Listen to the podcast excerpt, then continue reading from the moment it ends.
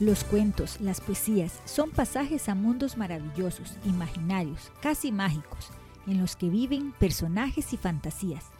Aquí encontrarás un espacio lleno de cuentos, poesías, adivinanzas y de vez en cuando algunos trabalenguas, que te llevarán de paseo por lugares mágicos, a los que solo a través de la imaginación y las palabras podrás llegar. Así que vení para contarte, mundos de imaginación y fantasía.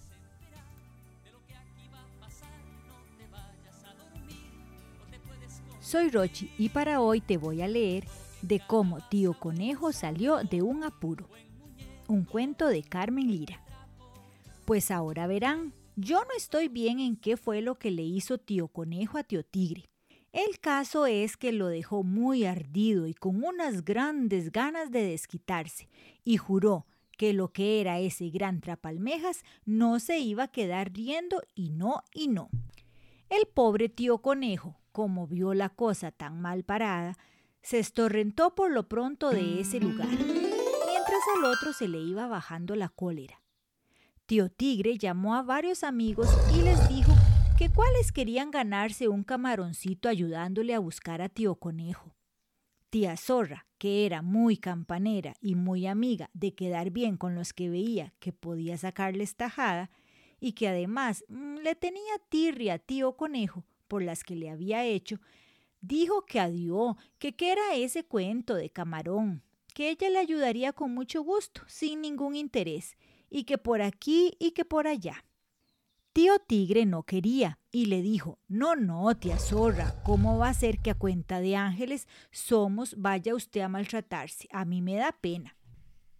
Entonces tía zorra le contestó que no se llamaba tía zorra si no daba con tío conejo. Y no fue cuento, sino que desde ese día no paró en su casa, sino que dijo a correr por todo. Y usted fisgonea por aquí, y usted escucha por allá, y lo que le gustaba era pasar por la casa de tío Tigre con la lengua de fuera, siendo que ya no echaba. Por fin dio el tuerce, que un día pilló a tío Conejo metiéndose en una cueva, y tío Conejo no la vio. Estuvo un buen rato a la mira a ver si salía, y como no, se acercó poquito a poco, y puso la oreja a la entrada y oyó a tío Conejo ronca y ronca allá adentro. Entonces paró el rabo y dio a correr y correr hasta que llegó donde tío Tigre con el campanazo de que ya había dado con tío Conejo. Tío Tigre le dijo, eh, bueno, tía Zorra, cuidado me va a chamarrear, porque entonces usted también sale rascando. Adiós, tío Tigre, ¿cómo va a ser eso? Póngaseme atrás y se convencerá. Eso sí, queditico, porque si no, se pasea en todo. De veras, el otro se le puso atrás y llegaron.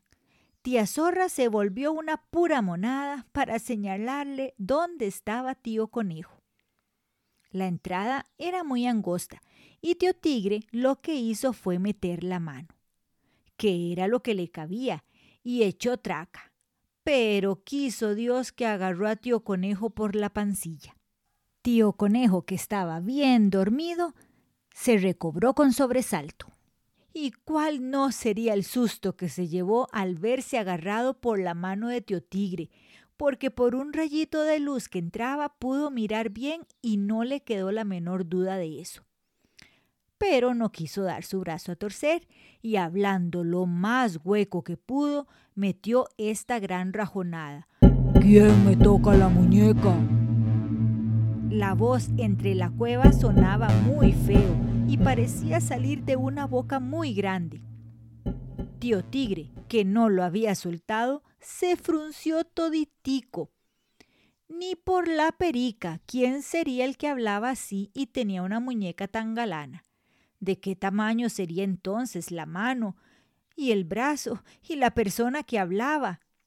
Porque él se la comparó y creyó que la panza era la muñeca y se le puso que era un gigante y que tía Zorra le estaba haciendo cachote a este gigante para salir de él.